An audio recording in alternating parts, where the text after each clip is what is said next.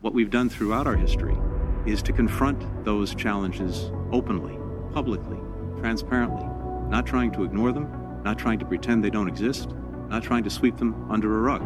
And sometimes it's painful, sometimes it's ugly, but each and every time we've come out stronger, better, more united uh, as a country.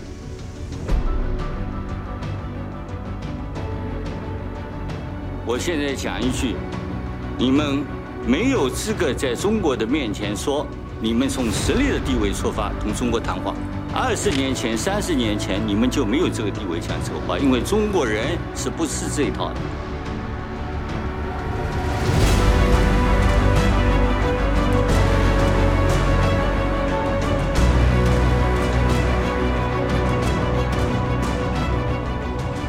欢迎大家回来，达特嘴哥地图炮，我是嘴哥。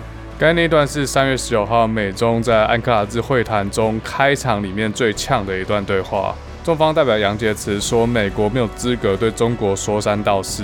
美国国务卿布林肯说，美国的政治的确不完美，但是美国政府与人民一直追求自我修正与进步。美国了解自己的缺点，也承认自己的缺点，也不会掩饰过去曾经犯下的错误，而是在自我反省中求进步。这段话就暗指中国隐瞒事实。在川普执政这四年中，中国怂了很久，但这次杨洁篪为什么这么敢讲，这么有底气，直接就回怼美国？接着五天之后，三月二十号，《环球时报》总编胡锡进、胡雕盘率领的战狼大军大肆渲染 H&M 在二零二零年发表了一份声明。在这份声明中嘞，H&M 集团说，他不会与新疆任何一个服饰制造工厂合作。也不会从新疆采购任何产品和原料，因为新疆的集中营存在强迫劳动。这个新闻一发表，马上就在中国炎上，民族主义炒好炒满，说 H&M 辱华，淘宝、京东、拼多多这些电商立马下架 H&M。其实抵制新疆棉花是由 BCI 良好棉花发展协会起头的。BCI 是一个关于棉花的标准制定和认证机构，它根据几个面向，比如说全球水资源可持续发展、生物多样性、永续农业来认证棉花生产商。那这些中国战狼小粉红抓 BCI 之后嘞，又抓到了其他跟 BCI 有往来的厂商，抓住了无印良品、Uniqlo、耐克、阿迪达斯，还有一个叫做 IKEA 的，这我这我不知道哪家，不太会念。这几家厂商一起被放入了抵制名单之中。大家知道，每次中共玩这招，中国艺人都踹了一单，每个都瑟瑟发抖，很怕被点名。那个佟丽娅、迪丽热巴、古力娜扎这些靠北镇的新疆艺人，马上发表声明支持新疆棉花。有些跟这些厂商还有合作代言合约的艺人，甚至对外宣称解除合约，就算要赔偿巨额的违约金，也在所不惜要来支持新疆棉花。爱国怎么可以落人后？各种解约潮扑面而来，香港陈奕迅、容祖儿，台湾艺人罗志祥、彭于晏、欧阳娜娜、张钧甯、许光汉，还有一些我根本不知道他们是哪位的，立马跟进。哦，那个罗志祥好像没有代言任何抵制新疆棉花厂商，所以我不知道他在乱入三小，还是他只是出来炫耀自己不用赔偿违约金，满足内心的胜利感，有没有？台湾的民众看到这么多台湾艺人挺新疆棉花，玻璃心又碎满地。但我是不知道挺新疆棉花跟台湾有什么直接关系，他们也没有骂台湾啊。不过当然，那个新疆棉花背后有些那个维吾尔族的人权问题，但我个人认为这跟过去卖台舔共是不太一样，两回事。当然也是有艺人在自己的声明里面说，国家的利益高于一切，要选择中国当自己的祖国也是个人自由啦。对这些艺人舔共行为，每个人都有自己的看法，我想他们就为自己的言行负责吧。寻求高收益就承担高风险。回到抵制抵制新疆棉这个新闻本身，嘴哥看到这个新闻是想到一些连结，不知道大家有没有一个疑问：为什么是棉花？BCI 这个抵制新疆棉花的声明去年就已经释出了。为什么在安克拉治会谈之后才被拿出来带风向、带节奏？全球产品有这么多红色供应链，为什么不是苹果，不是特斯拉？为什么不炒亚命贵？Asian Lives Matter？为什么要自己当举球手，把新疆人权问题这颗球高高的举起？是在等谁杀这颗棉花球？中国的棉花产量目前排名世界第二，仅次于印度。美国排名第三，但这个差距不小，应该有到二十五 percent。种植棉花最早的记录是来自印度。之后，这个种植棉花的技术由阿拉伯人传到地中海。十六世纪进入了殖民时代，又跟着西班牙的船队，呃，传到了墨西哥。之后又传到了美国南方。棉花这种植物偏好炎热气候，需要大量的阳光，然后它本身又耐旱，所以新疆和美国都很适合种植这种作物。如果对美国历史稍微有点概念的话，应该知道棉花是美国史上最重要的经济作物。基本上，美国棉花种植史就是美国历史。那今天这一集，嘴哥又要来跟大家讲历史了。不知道前几集讲历史的内容，大家听完有什么感想，有什么回应或者建议？欢迎在 Facebook 或 Instagram 留言给我，我还蛮想知道的啊。好，那这一集从这个美国棉花史，让大家思考一下我刚才问的那个问题：为什么是棉花？棉花种植是一个劳力很密集的产业，不管是在采收还是后端加工，都需要很大量的人力。十八世纪末到十九世纪的美国南方是棉花的主要生产地，那当时这些人力要从哪来？就是黑人奴隶嘛。根据资料呢，一个黑人奴隶一天可以采收十五磅的棉花。采收棉花的确是很花人力，没有错。但整个生产流程的 bottleneck 是把棉花的纤维和棉花种子分离的这道手续。棉花采收下来之后嘞，花托和种子会粘在棉花的纤维上，这时候就需要靠人力去手动剥离。但是因为棉花种子和这些杂质跟棉花纤维缠得很紧很密，要把它们剥离开来就非常的花时间又花人力。刚才说一天一位黑人奴隶可以采十五磅棉花嘛，但是每天一个黑人奴隶只能分离一磅的棉花纤维，所以分离棉花纤维和棉花种子就变成扩大产能最大的瓶颈。好，那这怎么办嘞？在十八世纪末的时候，有位仁兄，他的名字叫做 Eli Whitney，惠特尼先生。他从耶鲁大学毕业之后嘞，在一七九三年来到了美国南方的南卡罗来纳州当家教。在当家教这段期间，他就发现这个限制棉花产量的最大瓶颈。他就用他聪明的脑袋改良了传统的轧棉机，英文叫做 Cotton Gin。所谓轧棉机就是一个工具，帮助人可以把棉花纤维和种子分离。那惠特尼先生改良这个轧棉机，基本上你可以把它想成有几个滚筒状的梳子，然后它们一个挨一个的摆放，中间有一些缝隙。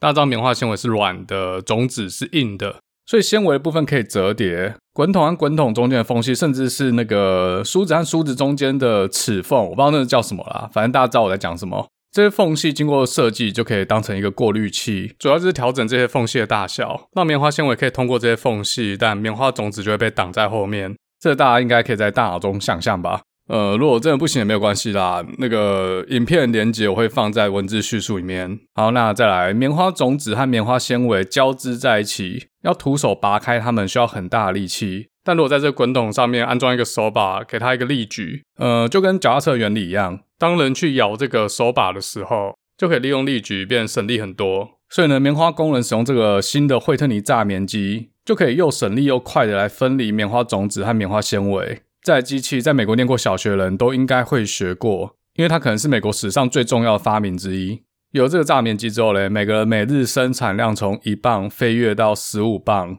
这数字其实我不太确定啊，因为我看一些文章写说是一百磅或是一百磅以上都有，那可能就要看那个轧棉机怎么设计的。有可能刚出来的时候是加快十五倍，然后过十年、二十年慢慢改进之后，成长到一百倍或甚至两百倍。总之呢，这轧棉机可以大幅的提高棉花的产量。那在，惠特尼先生也去申请了专利。好，听到这边，大家直觉应该会想说，那有这个轧棉机，应该就不需要这么多人力了，对吧？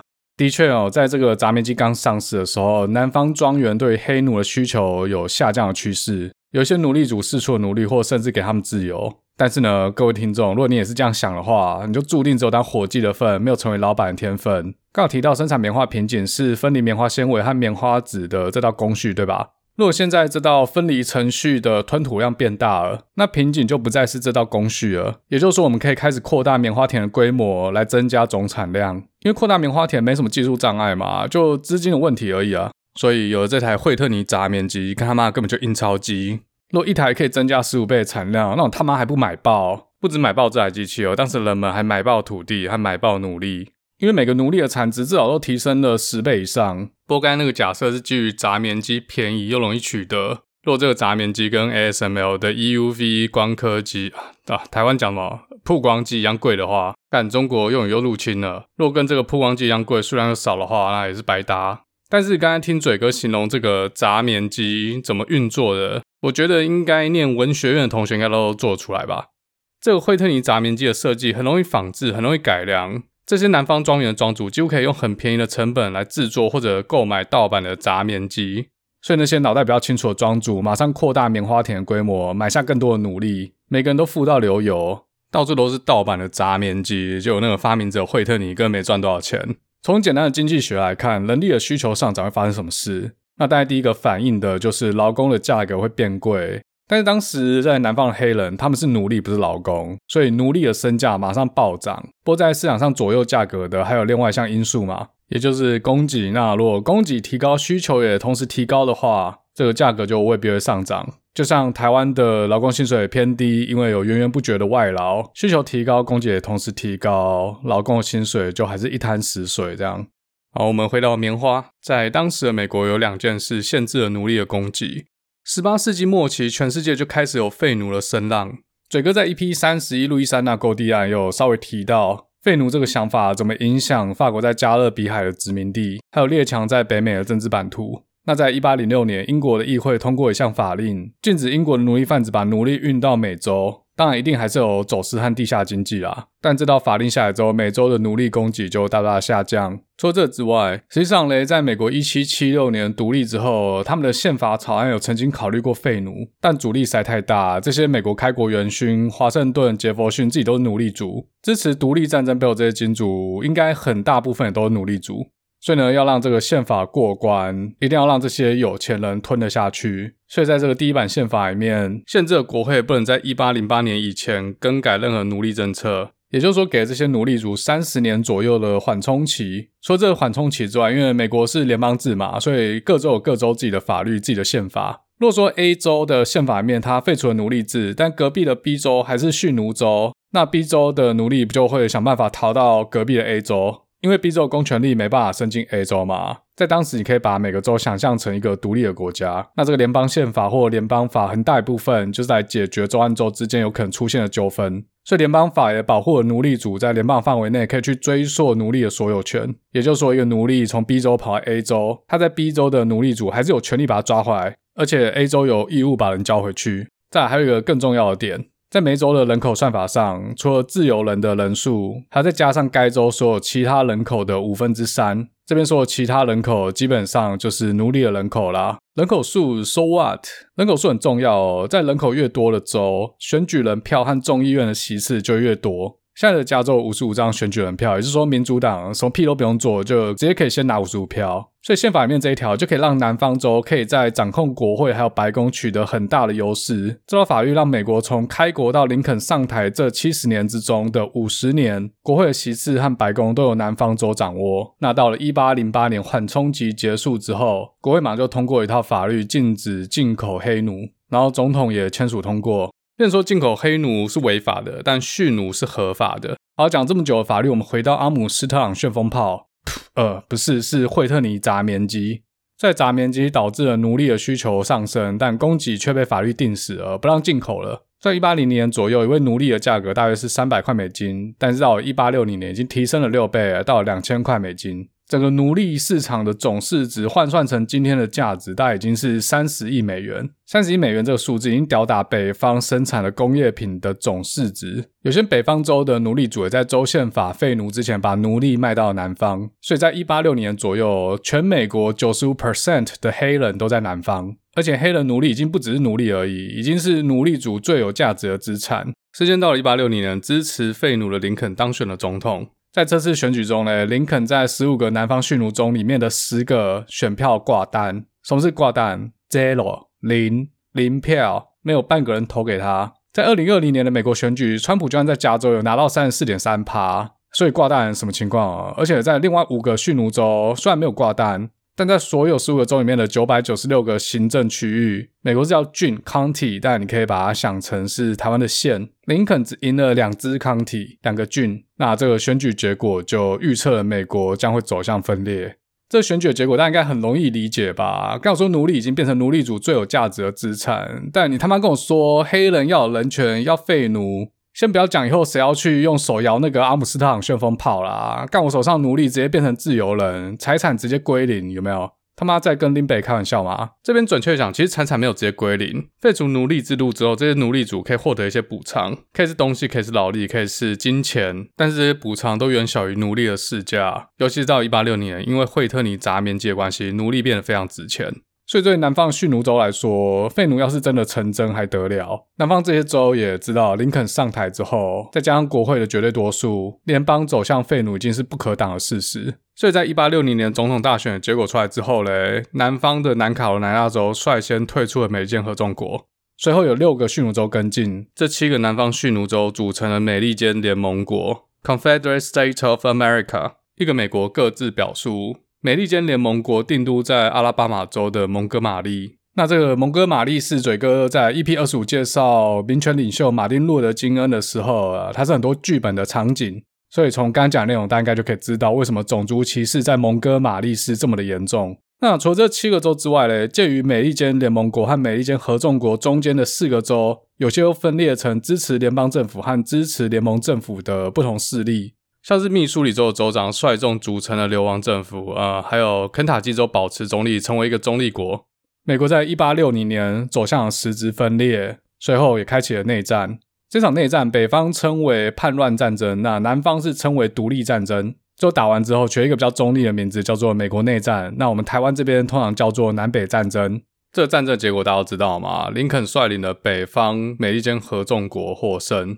好，但如果故事只要这，那就太无聊了。干，谁不知道这个？支持人权一方胜利，完美结局，perfecto。但是在我理解的世界中呢，政治是利益交换过程。但我也相信，真的有些人为了信念去追求人权这个普世价值。但我不相信光靠信仰就可以把人权运动规模推动到内战这种层级。搞人权运动不用钱吗？打法律战不用钱吗？北方州的奴隶主为什么肯放弃奴隶制？没有利益交换吗？没有利益作为先决条件吗？谁没事会为了跟自己无关的努力发动战争？民主都不能当饭吃了，何况是人权？新疆维吾尔族反攻强摘器官，刚果终结者 Bosco Ntaganda，亚美尼亚大屠杀，缅甸屠杀罗兴亚人，有第三方为了这些受害者出兵讨伐这些元凶吗？除非那块土地底下有石油啦，不然真的没人鸟。当然，还是有人相信人权是北方发动战争的原因，但人权有可能只是北方发动战争的借口，很有可能其实北方的经济利益和政治利益才是美国发生内战的主要原因。其中有两件事导致南方必须要脱离联邦政府，而这两件事都跟棉花有直接的关系。一七九零年，美国也开始了工业革命，中间有很多发明，像是商用轮船啊、棉纺织机，还有刚才提到这个惠特尼轧棉机。北美的工业革命主要是从北方州开始，北方发展工业，南方发展农业。在北方州的工业革命，纺织厂是最重要的基础。美国南方的棉花产业刚好提供了原料嘛。一八一零年左右，美国棉花的年产量将近九千万磅，因为有了这台惠特尼轧棉机，到了一八六零年，已经成长到将近二十亿磅，二十倍左右，占了当时美国出口总值的六十 percent。那这个听起来很好啊，双赢，怎么了吗？这边要稍微提到一下，当时美国并不是现在美国，还是一个软脚虾，工业技术也落后欧洲一大截，至今也看不到英国纺织厂的车尾灯。北方州的纺织业根本吃不下南方的棉花产量，除了缺钱、缺技术之外，还缺工人。刚好提到九十五趴的黑人都在南方了嘛。工业也是需要工人的嘛？你看，就算是现代笔电的生产线，还是需要很多技术员。所以北方在发展工业的时候，真的很欠缺劳动力。这边顺便附带一提，当时北方即使已经废奴了，工人也是被压榨，走的是资本奴隶制。跟南方奴隶制最大的差别是，北方的劳工是自愿当奴隶的，所以不会被打、被揍、被吊死之外，生活过得其实没有比黑人好哪去。呃，这样讲可能被人家 argue 啦，主要是要表达在北方的工人、劳工阶级生活也是蛮困苦的。好，那这边大家想想，技术落后国外，政府通常用什么手段去解决？没错，我就是保护主义，加大进口关税来保护国内产业，就玉龙嘛，保护了这么久，终于做出了让二手车商闻风丧胆的神车纳智捷啊！看郭董接手之后会不会转型成功？政府提高关税，势必就会形成关税壁垒，别的国家又不是棒槌，你弄我当然弄回去啊！就像之前的中美贸易战，美国提高关税，中国也会针对美国出口产业提高关税，这种关税壁垒会打到谁？答案很清楚，南方州有钱，他们向欧洲购买很多民生消费品，还有农用。工具，同时也出口棉花给英国，所以公平互惠的关税对南方才有利。北方缺工，看上南方的劳力；缺钱，看上南方的资金；缺料，看上南方的棉花；缺技术，就来提高关税。如果削弱南方棉花产业，这些劳力、资金都可能流向北方工业。一八一六年和一八三二年关税都曾经调整过，在这两次调整，南方各州都持强烈的反对态度，但最后都吞下去。一八六零年，七个蓄奴州脱离了联邦政府之后，在三月，美利坚合众国通过了 Monroe Tariff，呃，中文是莫里尔关税法案。这法案并不是由林肯来签署的，而是快卸任的总统 James Buchanan 签署后成为法律。林肯上任之后又通过更多关税法案，那这就确立了美国的保护主义政策。在网络上，有些人权派人会说，Monroe Tariff 不是造成内战的主因，因为这个关税法案是在南方州脱离美国之后才签署的。我个人认为，这种讲法是要去护航北方发动战争的正义之名，也就是人权这个议题，把废奴产生的南北旗舰当成是内战的主要原因。顶着人权这个道德制高点的北方废奴派才是正义之师，南方州就是贪婪，就是没人性。这讲法有人信啊，但我个人是不信。我觉得一个法案几乎不可能一个月内从无中生有，而且通过签署。在南方七个州脱离美国之前，我相信这个法案就已经在推了。当大选尘埃落定之后，南方七州知道这法案一定会通过，所以干脆直接退群不玩。各位听众可以有自己的想法啦，但总之我自己是不信北方发动战争只为了人权而已。那除了这个关税的争议之外，还有另外一个南北政治角力的战场。一八六一年三月，林肯上任之后，除了加强了保护主义，还签署了 Homestead Act。工地放领法，什么是工地放领法嘞？刚好说南方蓄奴州对奴隶的需求强烈的上升嘛，但除了这之外，对种植棉花的土地需求也同样上升。刚一开始介绍棉花的时候，忘了说种植棉花会快速的消耗土壤肥沃度，所以这些庄园除了想要扩大棉花的产量，需要大量的买地之外，休耕也是让他们需要把棉花田向外扩张的其中一个原因。刚好在一八零三年，杰佛逊政府跟法国买了一大片好便宜的土地，拿破仑送了大礼啦。不知道这段故事，自己去听一下 EP 三十一，去补带一下。美国联邦政府获得了这么一大块的土地，所以南方奴隶主就想要把产业延伸到密西西比河沿岸，或甚至是密西西比河以西的这些新领地。当时美国的西进政策主要是将这些新的国土分段出售，但是国有土地都是圈一大块一次卖，只有那些本来就很有钱的人才买得起，一般老百姓根本只能吃土。那这些有钱人会是谁？当然就是这些南方富裕的大地主、奴隶主。所以北方人就开始想要推动新的土地改革法案，他们希望这些想要向西开垦的人都可以无偿或很低价的获得小块的土地，但这就一定会跟南方的大地主有利益冲突了吗？这些南方的大地主需要大块的土地，如果这个土地改革法案通过，很多土地就很快的被一般人或者北方的平民老百姓持有。刚讲了这些是经济利益，那政治利益嘞？若南方的触手深入了路易斯安那，有可能是领地，也有可能已经升格成为州。然后这些州如果变成蓄奴州，在选举人票或是国会席次上，对南方的政治势力就会产生极大优势。北方就可能长期失去对总统职位还有国会的控制权。蓄奴州就会变得既有钱又有权，北方州或者说共和党就只能吃大便了。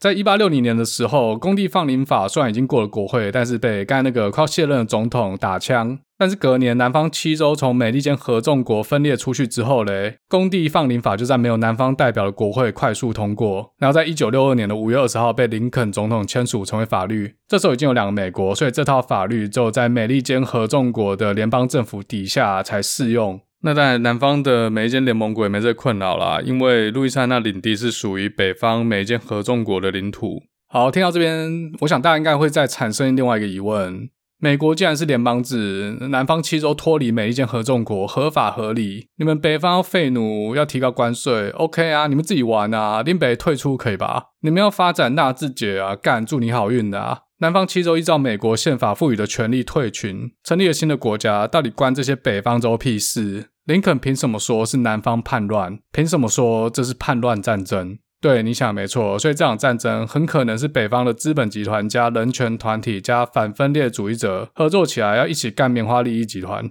刚有讲了嘛，他们缺的就是资金、人力和材料，通通南方都有。再把这些资本集团的利益套上人权的口号，去侵略哦，不是，是去导正美利坚联盟国的价值观。好，所以我个人不觉得追求种族平权是导致南北战争的主要原因。棉花产业导致南北利益冲突才是背后那个推手。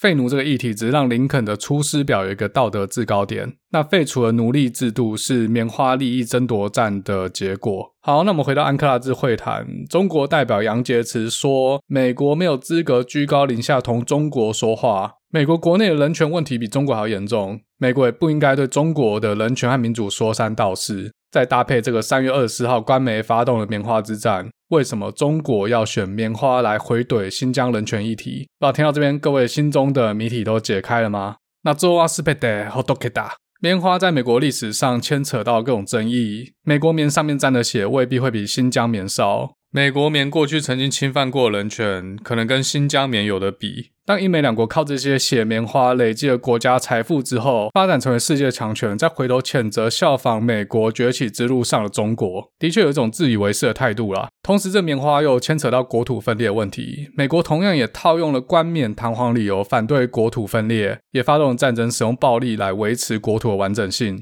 所以在东突厥斯坦，也就是这个疆独的问题上，美国没有资格来靠北。中国这一番说法的确很容易把风向带起来。当然，嘴哥不是说我们要去支持中国这种说法啦。更何况在上个世纪，中共在新疆和西藏的冲突中，甚至还做种族清洗。但通过这些事情，我们可以了解中国是怎么玩舆论战的。